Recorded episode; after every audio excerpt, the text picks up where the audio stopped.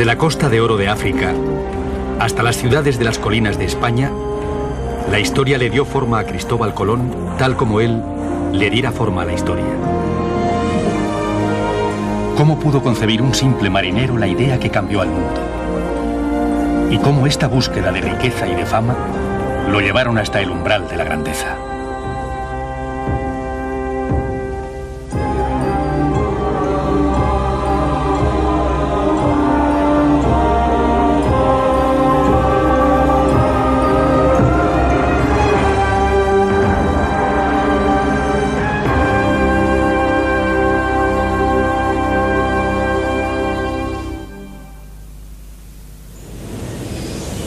En un bosque en la España central, el siglo XX se remonta hasta el mundo de Cristóbal Colón.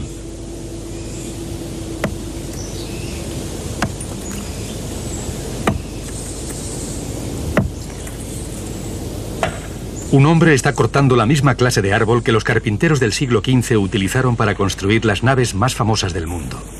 La Niña, la Pinta y la Santa María.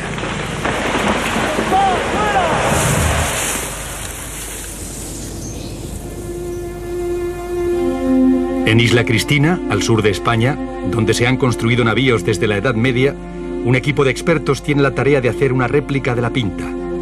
Su trabajo es parte de un enorme esfuerzo por volver a crear la flota de Colón para el quinto centenario de su viaje.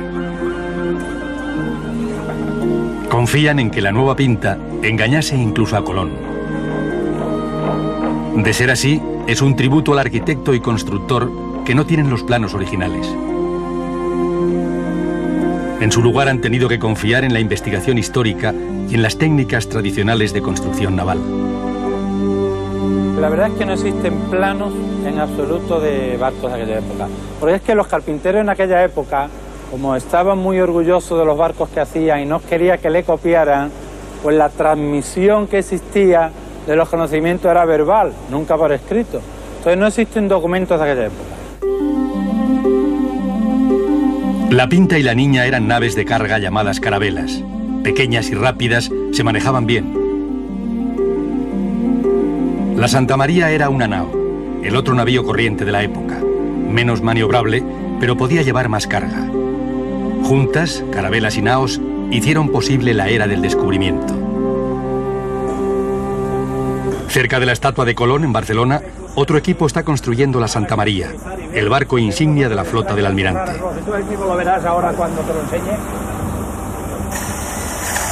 Las naves exploradoras no tenían que ser grandes, pero debían ser fuertes, lo bastante fuertes como para cruzar el océano y volver.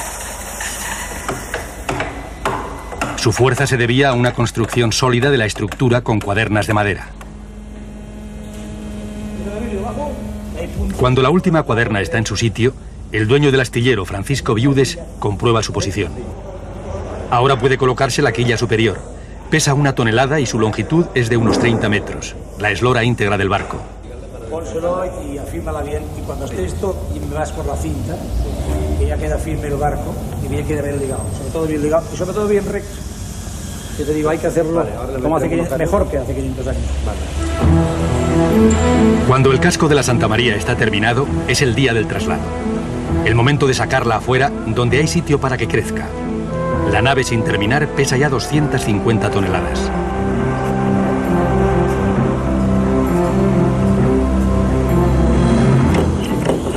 Para cargar el peso de los cañones y una superestructura, la cubierta necesita soporte extra.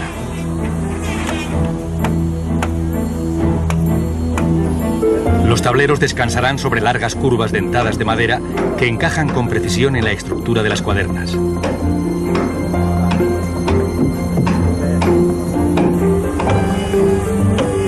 Mientras elija la madera para los mástiles de la nave, la cubierta es calafateada con cáñamo que se inserta entre los tableros. Luego se sella con alquitrán caliente. En un navío con la bodega cubierto, Colón podría sobrevivir a las enormes olas rompientes del Atlántico Norte, donde un barco abierto se hubiera llenado de agua y hundido. Cuando se pinte el casco y se quite el entablaje, la Santa María estará lista para que dos enormes grúas la levanten sobre el agua. Un solo cable que saltara podría ser catastrófico. Muy nervioso porque verdaderamente, bueno, será más nervioso en los últimos 30 segundos. Es cuando decides si está bien y va la agua. Y ahora estás nervioso, pero el máximo es cuando 30 segundos dura el nerviosismo, es cuando está levantada, de si cada vez, pues si ya está levantada y se rompe, ya está, ya está mal.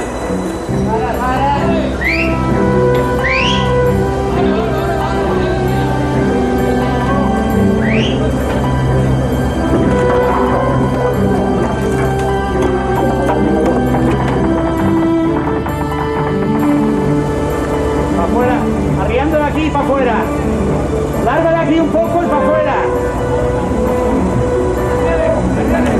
Ya va, ya va. Ya va la cabrilla, va.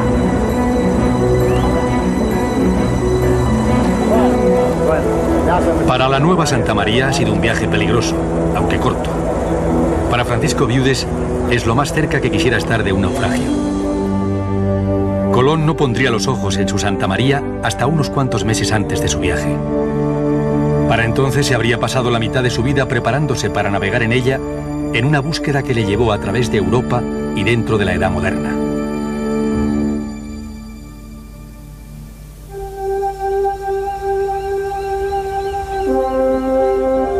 Cuando Colón era joven y buscaba nuevos horizontes, el país que ofrecía las mejores oportunidades era Portugal. Fue Portugal, en el borde occidental de Europa, quien primero miró fuera por encima del Atlántico y vio un océano de posibilidades. Siendo un país pobre, con pocos recursos naturales, Portugal se volcó hacia la exploración marítima para procurarse riquezas.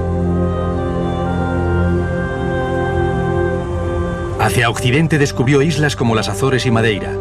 Hacia el sur exploró la costa oeste africana.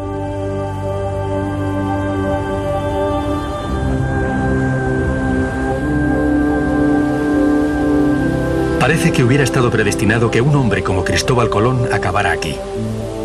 En 1476 estaba en un navío mercante genovés que se hundió frente a estas costas.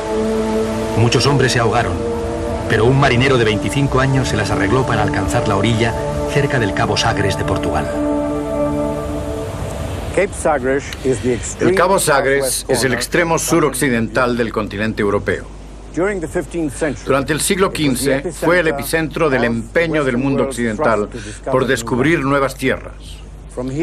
Desde aquí, viaje tras viaje, se zarpó hacia el sur en busca de esclavos y de oro, pero también para desarrollar nuevas técnicas de navegación y para ir conociendo la configuración de los vientos y de las corrientes. Este era el sitio ideal para un aspirante a descubridor. La figura dominante de la exploración portuguesa al comienzo del siglo XV era el príncipe Enrique el Navegante, que murió 16 años antes de la llegada de Colón. En Cabo Sagres, Enrique estableció un lugar de encuentro para que marinos emprendedores intercambiaran conocimientos sobre navegación. Desde aquí, los animaba en sus viajes de descubrimientos, instándoles a navegar aún más allá de lo que nunca lo habían hecho, por la gloria de Dios, de Portugal y por los intereses comerciales del propio Enrique.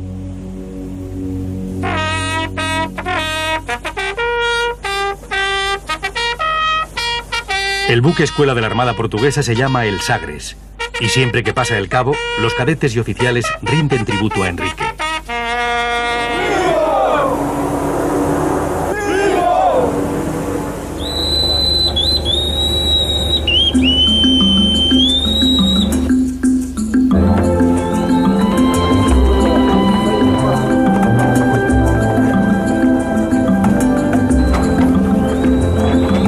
Viaje de entrenamiento se enseña a los cadetes las mismas técnicas que Colón aprendió hace 500 años mientras navegaba en carabelas portuguesas.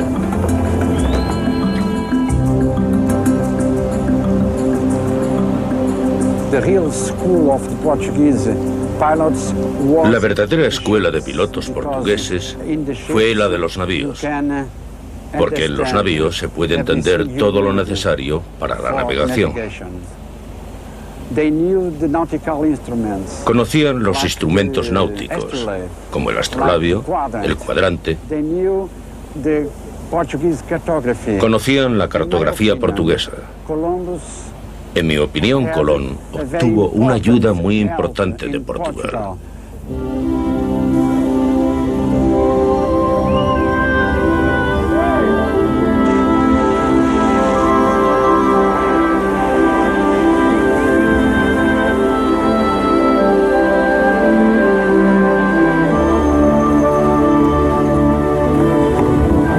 Portugal donde Colón perfeccionó su técnica.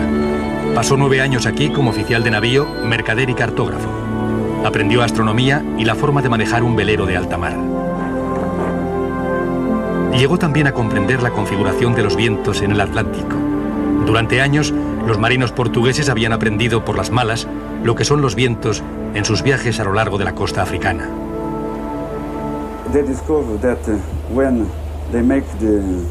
Descubrieron aquello cuando hacían el viaje hacia el sur cerca de la costa africana. Vieron que no había dificultad, porque los vientos iban en esa dirección. Pero cuando volvían a casa, los vientos estaban en dirección opuesta. Incluso virar por avante era casi imposible. En ese momento él comprendió que si hacía un viaje muy largo, tendría vientos favorables y podría hacer viajes más largos que los anteriores, pero en un tiempo más corto. Esto es muy importante y los portugueses descubrieron con esto el régimen de vientos en el Atlántico Norte, donde soplan así. Creo que este es uno de los descubrimientos más importantes que hicieron los portugueses en aquellos tiempos.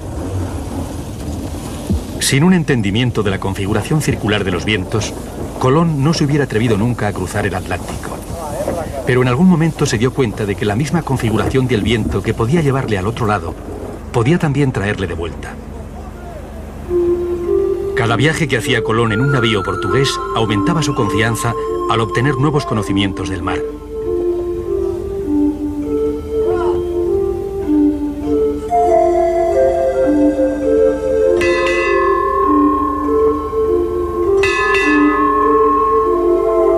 En 1478, Colón se traslada a Lisboa, donde su educación continúa.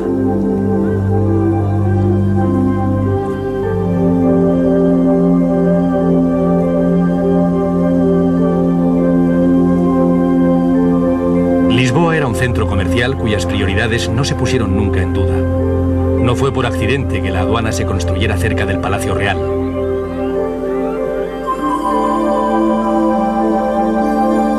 No hubiera podido escoger un lugar mejor para concebir nuevas y productivas ideas sobre exploración y comercio. Lisboa es a la vez la capital del país y uno de los grandes puertos sobre el Atlántico, íntimamente implicada en una completa red de esquemas comerciales europeos que en varios aspectos resultaron convenientes para Lisboa. Por ejemplo, la presencia de importantes comunidades italianas de la banca y del comercio de Génova y Venecia. Colón, por supuesto, encajaba exactamente en esa clase de entorno. No era extraño que hubiera mercaderes italianos establecidos en Lisboa.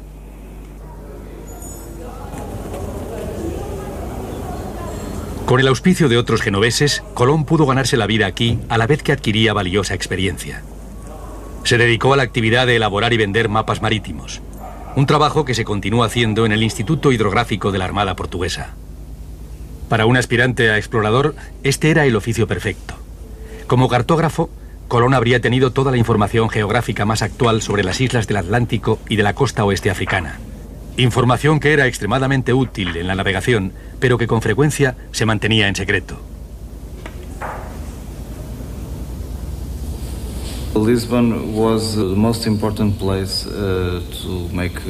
Lisboa era el lugar más importante para elaborar mapas y cartas de navegación, porque todos los marinos acostumbraban a venir aquí y recoger la información. Uh, la mayoría de las veces no ponían información alguna en las cartas geográficas, a no ser que fueran algunos símbolos o algo conocido por ellos, porque preferían guardarse todos los secretos. En el pequeño puerto pesquero de Lagos, al sur de Portugal, perduran todavía muchas de estas actitudes.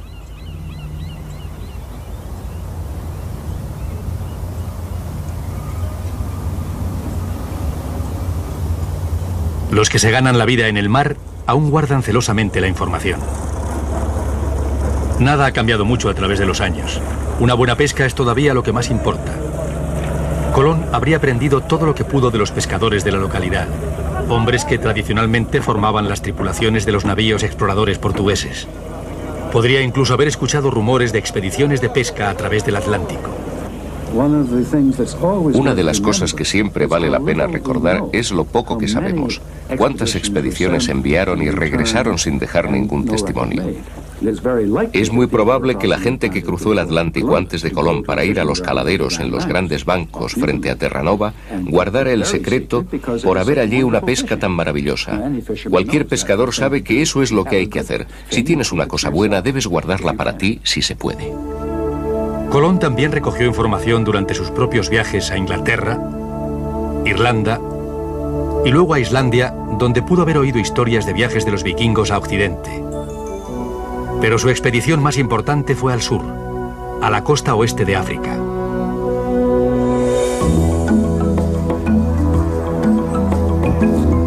Esta es la ciudad de Elmina, en Ghana. En el siglo XV era el puesto avanzado más productivo del oeste de África. El tráfico en oro y esclavos que Colón encontró aquí era prueba de la gran riqueza que la exploración podía producir. Durante siglos, en Europa se pensaba que las tierras próximas al Ecuador eran demasiado cálidas para ser habitadas o productivas. Pero Colón notó que el Mina no solo estaba densamente poblada, sino que también tenía un clima templado. El mundo era un lugar más grande y rico de lo que él o cualquier otro hubieran jamás sospechado.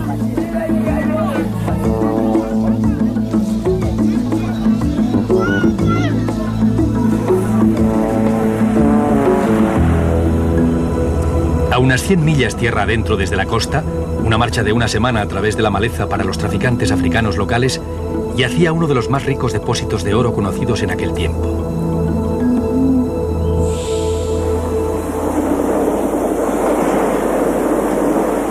Esta moderna mina en Obuasi todavía se mantiene bien, produciendo más oro por tonelada de roca que ninguna otra en el mundo.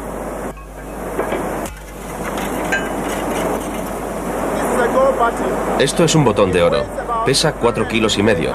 Vale alrededor de 54 mil dólares al precio actual.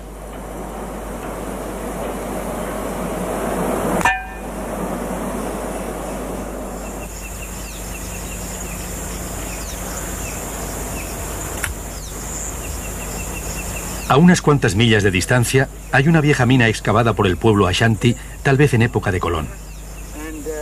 La visita en un geólogo y un metalúrgico de Huasi. La mina fue explotada en fecha tan reciente como el siglo XIX por europeos que iban buscando el oro que pudiera haberse les escapado a los Ashanti. Se puede ver perfectamente por dónde bajaban. Eran unos magníficos mineros. Sí, sí que lo fueron. En tiempos de Colón había aquí oro más que suficiente para justificar la excavación a mano de los pozos. Aún hay pueblos aquí donde, después de las lluvias torrenciales, los niños recogen pepitas de oro en la calle. Es de suponer que buscarían las zonas de donde venía el oro y las seguirían por el suelo a través de pozos como este. No sabemos cuántos hay, pero sin duda esta zona se extiende más de un kilómetro y medio y hay un pozo cada seis metros. Los jefes locales controlaban el tráfico de oro y mantenían en secreto el lugar de las minas. Todavía usan la misma clase de ornamentos ceremoniales que atrajeron a los primeros exploradores portugueses.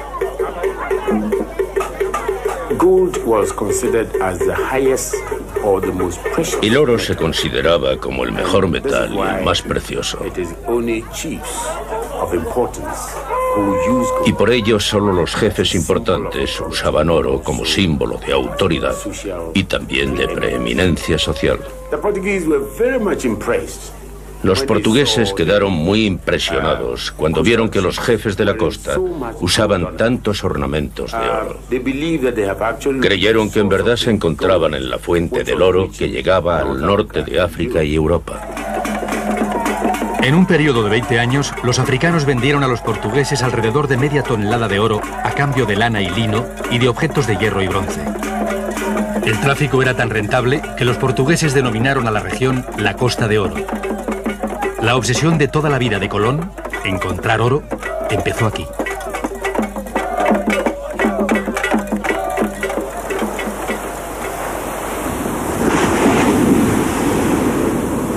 Para proteger su inversión, los portugueses construyeron en 1482 un puesto comercial fortificado. Se dotó al castillo de Elmina de 60 soldados y las carabelas que zarpaban de Lisboa lo visitaban por lo menos una vez al mes. Detrás de estos muros había otra clase de tráfico que llegaría a ser incluso más lucrativo que el oro y que configuraría la visión de Colón de los pueblos del Nuevo Mundo. Cuando vinieron los portugueses fue para comerciar con oro y marfil y para construir el castillo y usar estas salas como almacenes.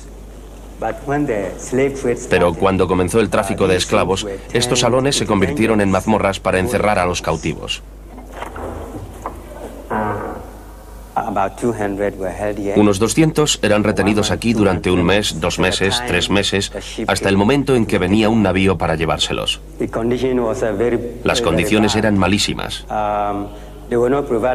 No se les proporcionaba ninguna comodidad. Tenían instalaciones insalubres. Solo se les daba barriles vacíos colocados en los rincones y tenían que hacerlo todo allí.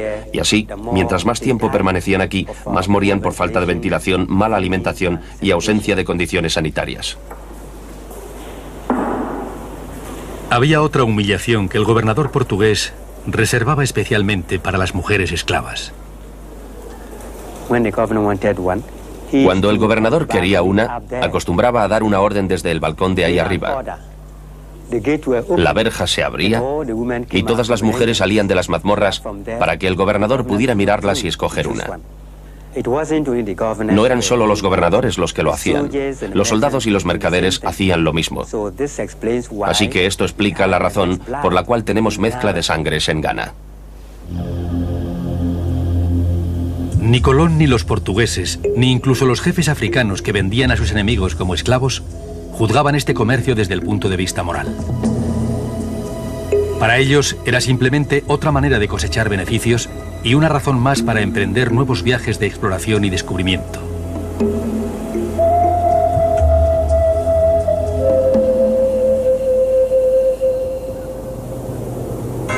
Colón estaba ahora decidido a planificar su propia empresa.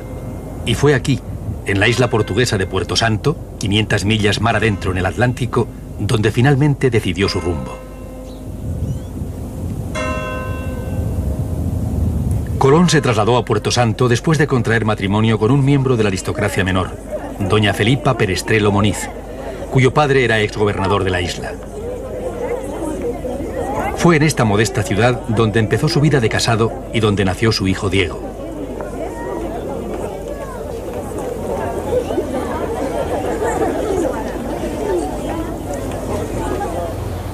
Se dice que la familia vivía en esta casa, donde entre los viajes comerciales, la fascinación de Colón por el Oriente se cristalizó en una atrevida idea.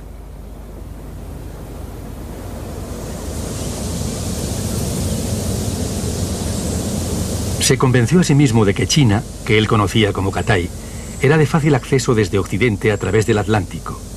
Pronto, sin importar dónde mirara, encontraba pruebas para su teoría que, no obstante, no era muy clara.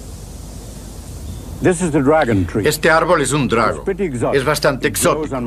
Crece en Madeira, en Porto Santo y en las Canarias, pero no en el continente europeo. Por eso Colón se preguntaba si vendría de Oriente. ¿Sería uno de los árboles que Marco Polo vio en Catay? Los vientos que predominan aquí soplan casi siempre del norte. Pero de vez en cuando, en verano, soplan fuertemente del oeste. Y después de uno de estos vientos ocasionales, Colón notó que objetos misteriosos quedaban en la playa. Por ejemplo, tomó nota de estas extrañas habas, que se conocen como fava do mar, las habas del mar. Son raras aquí, pero abundan en el Caribe.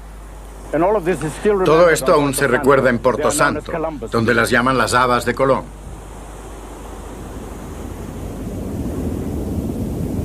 Al mismo tiempo, Colón escuchaba historias de maderas flotantes raras y palos tallados llevados a la orilla por la marea, tal vez desde el oriente.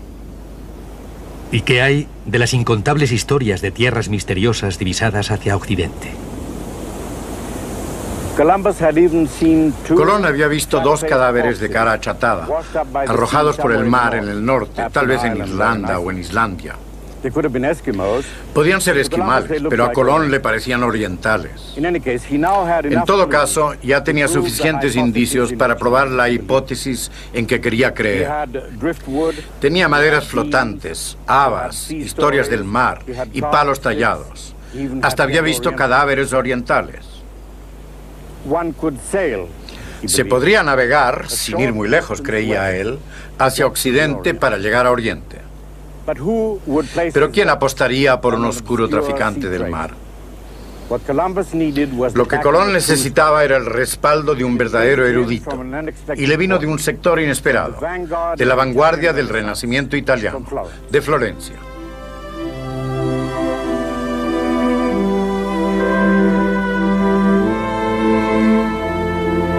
A finales del siglo XV terminaba una época y empezaba otra, con Florencia en el centro del cambio. Era un aliciente para los eruditos, un punto crucial de la cultura europea.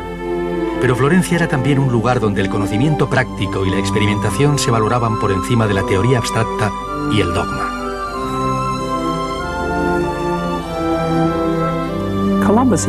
El propio Colón era en gran medida un producto del Renacimiento y de las ciudades del Renacimiento. Es una persona práctica, está interesado en el cambio, se da cuenta de los hechos, tiene un sentido de la movilidad, está dispuesto a experimentar cosas y tiene una manera tosca pero eficaz de explicar los hechos de forma aproximada. Esto es típico de la ciudad. Es también típico de la mentalidad que empezaba a surgir en el siglo XV y que algunas veces chocaba con anteriores criterios. En la Galería de los Uffizi se recuerda en frescos a otro hombre del Renacimiento, un matemático florentino llamado Paolo Toscanelli, que desempeñó un papel principal en la historia de Colón.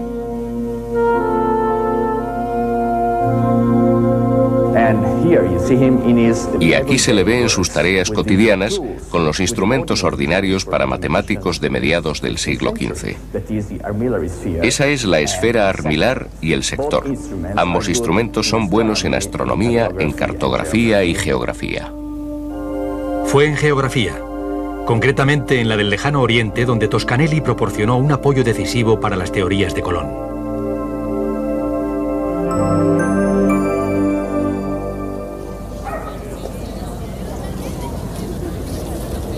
En el siglo XV la familia Toscanelli poseía una farmacia en esta plaza donde vendían especias medicinales del lejano oriente.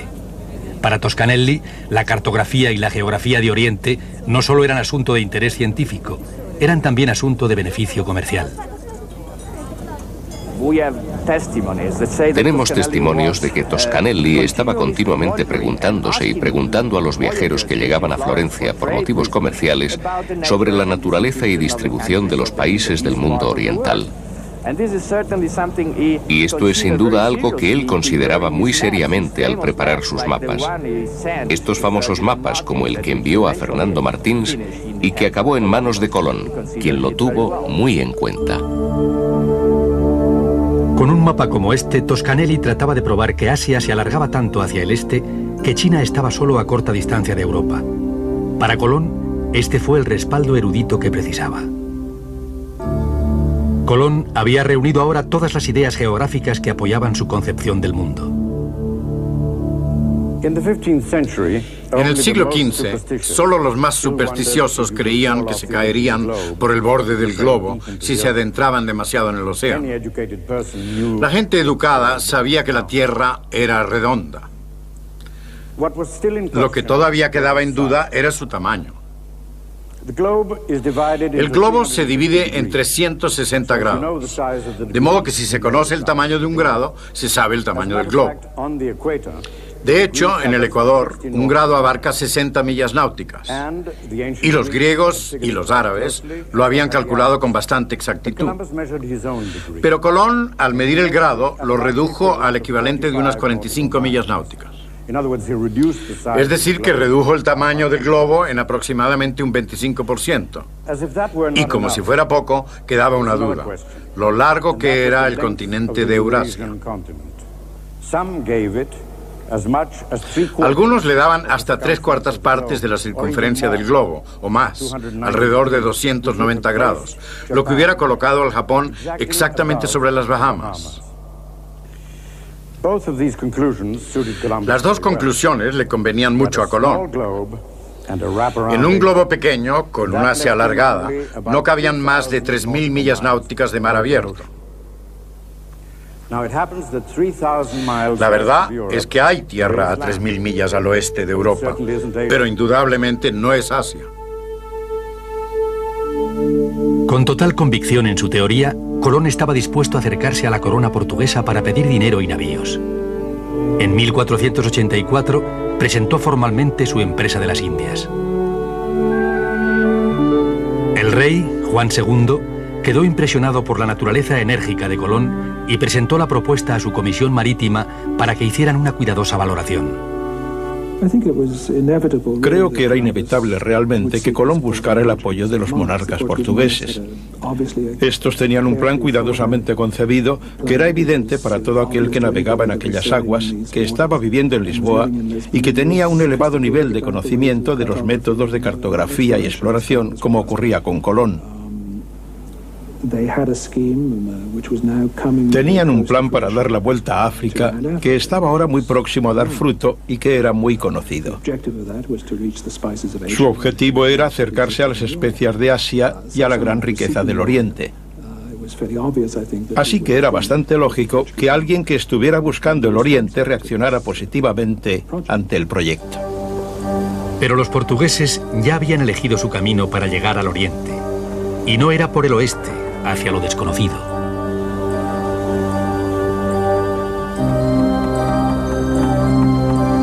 Una carabela tras otra habían zarpado hacia el sur, tratando de navegar circundando África. El éxito parecía inevitable. Y verdaderamente, solo cuatro años después, en 1488, Bartolomé Díaz navegaría bordeando el Cabo de Buena Esperanza, abriendo el camino hacia el este. La propuesta de Colón fue rechazada. Estaba proponiendo una gran aventura hacia Occidente justo cuando los portugueses estaban logrando los medios para sus grandes éxitos en el este. No tenían tiempo para esta alocada propuesta, que no parecía lógica, no parecía científica ni práctica. Hay que recordar que se trata de gente sumamente práctica, con una mente altamente comercial, personas muy inteligentes. Algunos tienden a culpar a los portugueses de ignorantes por rechazar a Colón. Creo que este no es el caso. Quizá lo rechazaron precisamente por estar bien informados. Y así es como los portugueses ganarían la carrera al oriente. Lo que el príncipe Enrique había iniciado muchos años antes terminaría en triunfo cuando Vasco da Gama llegó a la India en 1498. Para Colón solo hubo desilusiones. Incluso hoy no hay lugar para él en el monumento a los descubridores en Lisboa. Díaz y da Gama están aquí, pero no Colón. Hay que buscar en España para encontrar su estatua.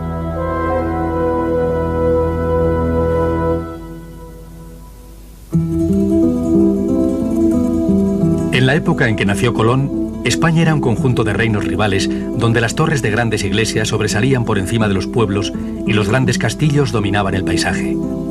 Durante siglos, estas murallas proporcionaron protección contra otros nobles, enfurecidos campesinos y contra los moros, musulmanes que un día gobernaron la mayor parte de España y que todavía tenían uno de sus reinos.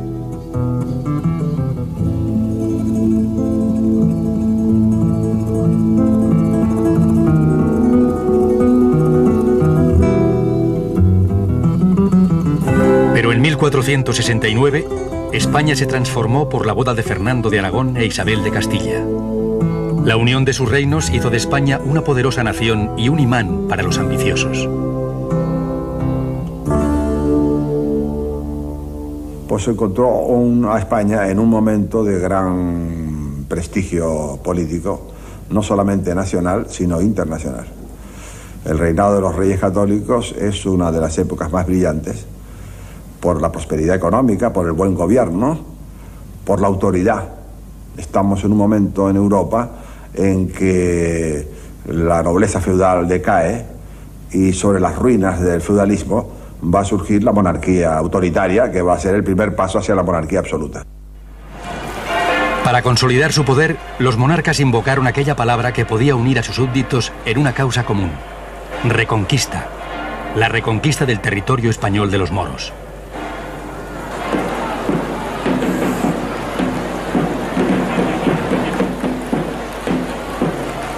En la ciudad de Alcoy y en otras ciudades españolas todavía se celebra la Reconquista. El desfile de Alcoy conmemora la derrota de un jefe moro que atacó la ciudad en 1276.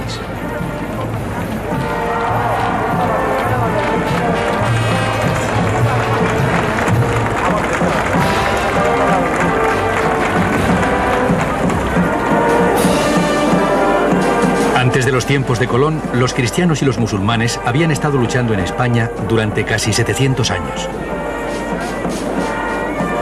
Para los nobles cristianos, la lucha por el territorio y el poder se había convertido en una santa cruzada, una cruzada que estaban ganando.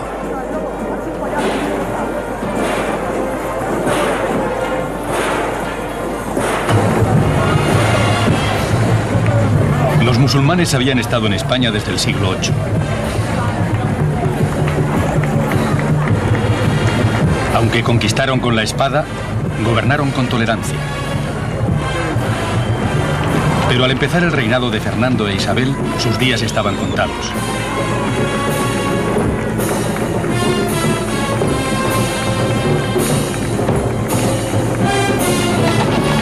Este era el telón de fondo para la llegada de Colón a España. La corona consumida por la reconquista de Granada, el último puesto de avanzada musulmán en suelo español. Como otros devotos cristianos, Colón apoyó la causa de todo corazón, aun cuando sería casi su ruina. Los largos y difíciles años de Colón en España empezaron aquí, en el monasterio franciscano de la Rábida, cerca de Palos.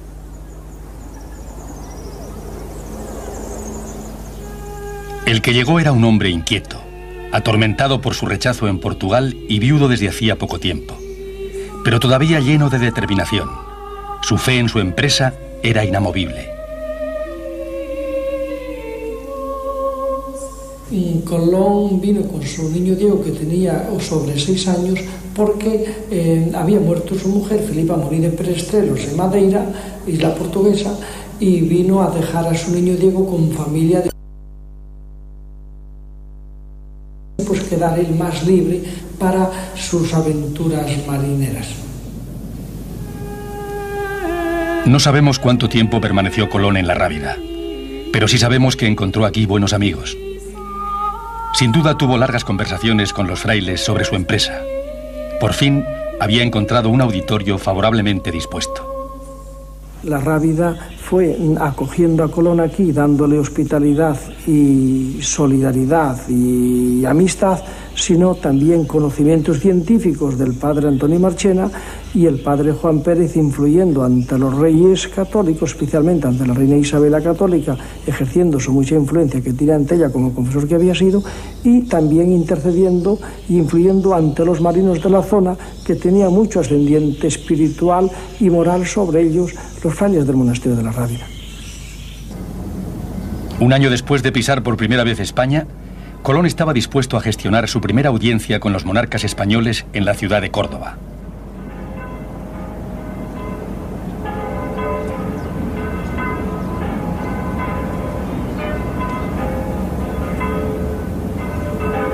El Palacio de Córdoba, o Alcázar, era solo una de las muchas residencias reales por toda España donde los monarcas se reunían con los que solicitaban el favor real. Colón y su gran idea ya tenían amigos influyentes, como Fray Antonio de Marchena, el cosmógrafo de la Rábida, e incluso el duque de Medina. Pero lo que realmente necesitaba era la bendición de la reina. Sin ella, ni siquiera podía elevar anclas. Afortunadamente, le quedaba un triunfo no tener más que una sola vocación. Y todos conocemos gente con una sola vocación. Son insoportables, pero al mismo tiempo son irresistibles. Así consiguió ver a la reina en el jardín del Alcázar de Córdoba.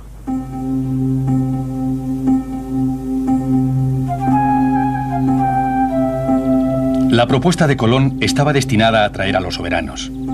Se ajustaba al espíritu práctico de Fernando y a la piedad y romanticismo de Isabel, cualidades estas que el propio Colón compartía. Fernando era un príncipe del Renacimiento, un sagaz, hábil y despiadado gobernante. Isabel era un poquito más enigmática, por lo menos para mí, era lo que se llama una romántica. Más dada a la visión, a la visión castellana de la cruzada, del sometimiento a la voluntad de Dios y así sucesivamente, eso que era tan importante para Colón. Fernando era un verdadero político, mucho más calculador, a la caza de la mejor oportunidad. Colón prometió a los soberanos casi un monopolio del comercio con el Oriente en un momento en que la reconquista mermaba las arcas reales. También reafirmó su compromiso de extender el cristianismo a las tierras paganas. Era una propuesta atractiva, pero demasiado radical para ponerla en práctica apresuradamente.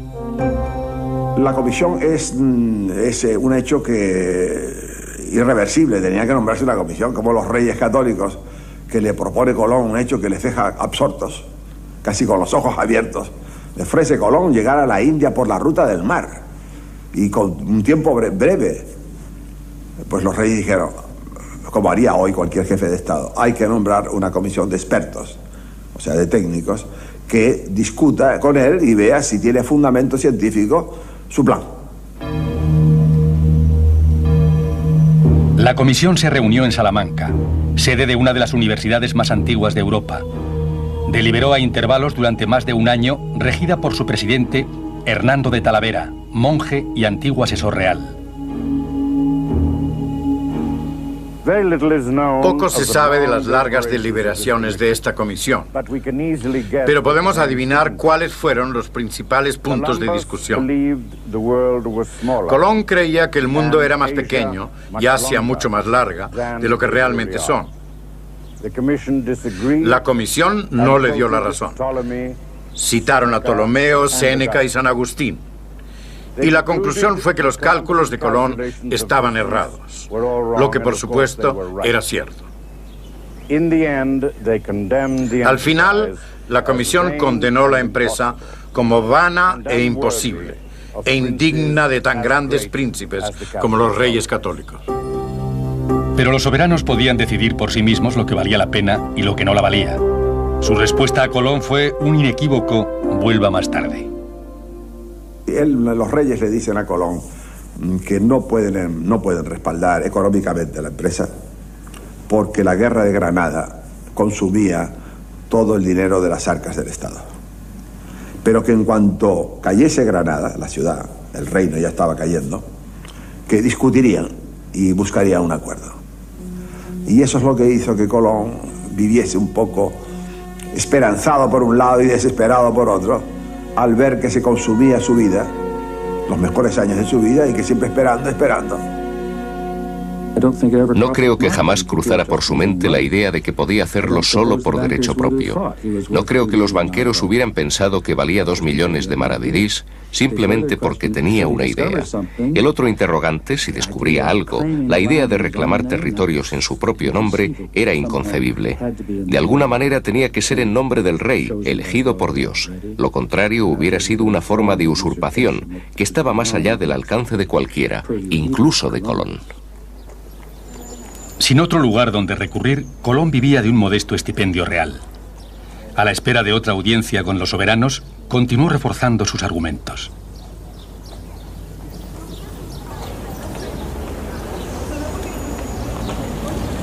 Consuelo Varela ha examinado todos los documentos pertenecientes a la vida de Colón, incluyendo los de la Biblioteca Colombina de la Catedral de Sevilla. Aquí está el ejemplar de Colón de los viajes de Marco Polo o Il Milione, que proporciona una rara visión de su arte y habilidad para vender sus ideas. En el Milione, the book of Marco Polo, Columbus, en Il Milione, el libro de Marco Polo, Colón escribió en los márgenes del libro las cosas que le interesaban.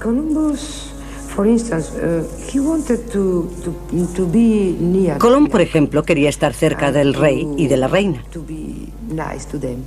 y ser amable con ellos. Y siendo el rey muy aficionado a los halcones, anotó aquí que había muchos halcones en la India. Y su majestad va a ser muy feliz con eso. También, por ejemplo, la reina era muy aficionada a las perlas. Y donde quiera que Colón encuentra perlas, en el libro escribe perlas. Supongo que eso era simplemente decirle a la reina, toda esa gente va a ser cristiana, y también vos vais a tener tantas perlas como queráis para vuestros collares, porque a ella le gustaban mucho las perlas.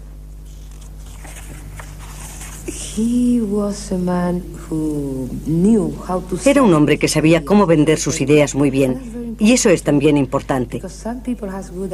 Porque algunas personas tienen buenas ideas y no saben cómo mostrarlas a los demás. Él lo hizo muy bien. Era muy listo. Un hombre muy listo. Pero su astucia se perdería a no ser que la ciudad de Granada y su palacio fortificado, la Alhambra, cayera en manos de los ejércitos de Fernando e Isabel.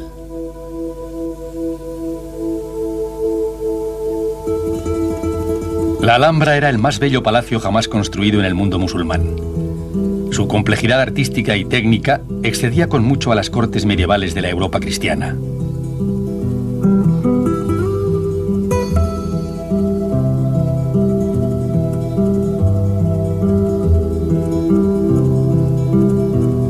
Durante siglos, eruditos y maestros habían florecido bajo el dominio de los moros. Solo el latín había dado más palabras al idioma español que el árabe.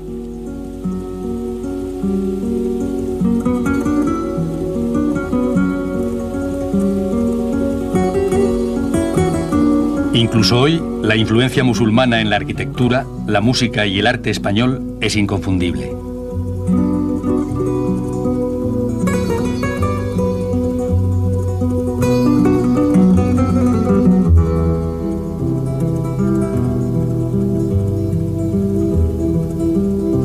Si cayera, la Alhambra sería el último y más grande premio de una cruzada que duraba siglos. El final de una gran civilización y el comienzo de otra en la cual Cristóbal Colón desempeñaría un papel estelar. ¡Granada! ¡Granada! ¡Granada por los ínclitos reyes de España! Doña Isabel I de Castilla y don Fernando V de Aragón ¡Viva España! ¡Viva! ¡Viva el rey! ¡Viva! ¡Viva Andalucía! ¡Viva! ¡Viva Granada! Cada año, el 2 de enero, Granada celebra la última rendición de los moros en 1492. Los soberanos católicos habían triunfado.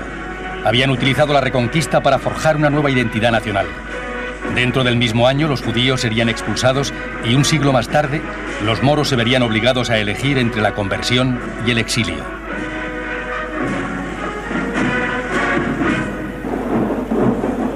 La caída de Granada señaló una nueva era en la cual Europa dominaría el mundo.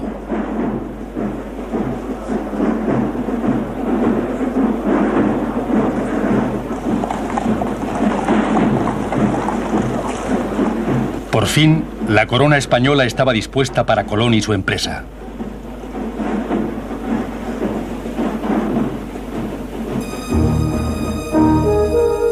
Colón había esperado casi la mitad de su vida a este momento y ahora estaba decidido a obtener todo lo que pudiera. Colón era muy ambicioso. Quería que su idea debía pagarse con grandes privilegios y pedía títulos y honores que en España casi no tenía ningún personaje, por alto que fuese. El, primero que, el primer título que pidió fue ser almirante.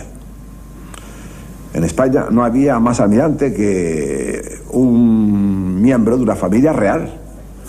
Luego pidió ser virrey. Virrey quiere decir, traducido al castellano de hoy, sería vicerrey. También una dignidad muy alta. Después, tener el 10% de todas las riquezas que se tuviesen del comercio o de las vidas. Y claro, los reyes católicos no pudieron concebir que un hombre tan modesto y tan humilde, por una idea que bullía en su mente, fuese a pedir tantos privilegios y tantas mercedes. Después de todo, ¿quién es él? Es un hombre de mar. Empezó su vida como un marinero común y corriente, pero al mismo tiempo tenía la sensación de ser un elegido de la voluntad divina, que Dios lo había predestinado para esta clase de papel. Es el representante de Cristo. Tiene una misión que sabe que se puede cumplir. Necesita el dinero y el apoyo político, pero conseguirá también su participación. Va a llegar a ser un gran hombre. Pero Colón se había extralimitado. Pidió demasiado. Sus exigencias fueron rechazadas. Fue el rechazo más cruel de todos. Era un hombre de mediana edad, un fracasado en una tierra que no era siquiera la suya. Profundamente decepcionado, se preparó para dejar España e ir a Francia e Inglaterra.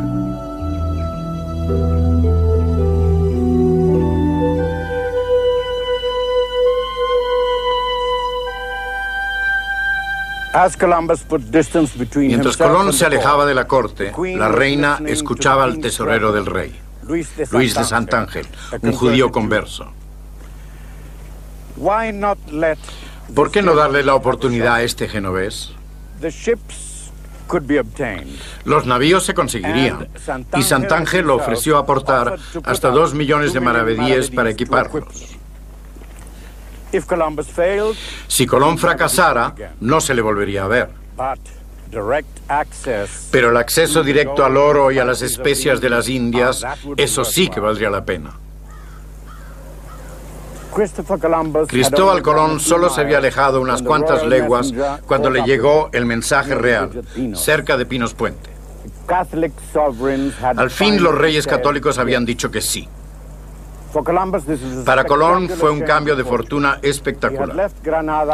Había salido de Granada como extranjero con un proyecto fallido. Ahora podría regresar a negociar un contrato que le convertiría en almirante de la mar Océano, virrey y gobernador de todas las tierras que descubriera. Por fin podría emprender su famosa empresa.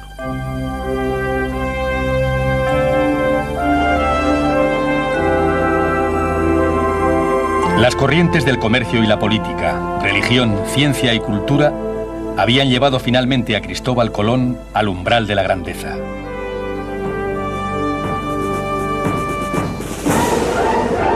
Por toda España, la gente se ha reunido para celebrar la botadura de las réplicas de la flota de Colón como preparación del quinto centenario de su primer viaje.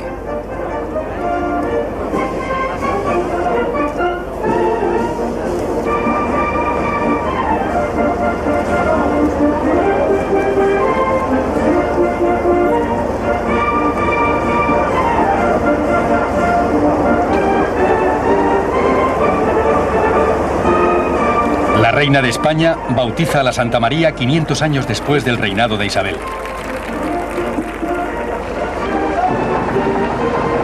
Dos de las naves tienen que ser bajadas con grúa, ya que no están totalmente terminadas. Los mástiles, velas y jarcias vendrán después.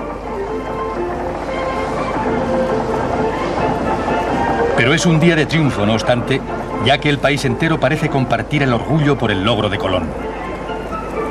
Para la familia real es una oportunidad de complacerse en la gloria de Fernando e Isabel.